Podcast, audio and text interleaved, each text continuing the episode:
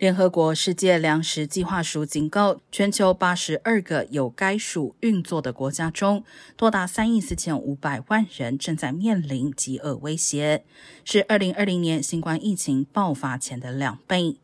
而其中四十五个国家有五千万人营养不良非常严重，还有七千万人因为乌克兰战争被推向饥饿。粮食计划署署长毕斯利表示，尽管七月间达成协议，使乌克兰谷物得以从被俄罗斯封锁的三个黑海港口运出，并且继续致力于让俄罗斯肥料重返全球市场，但如果不采取行动，到二零二三年，目前的粮食价格危机可能演变成粮食供应危机。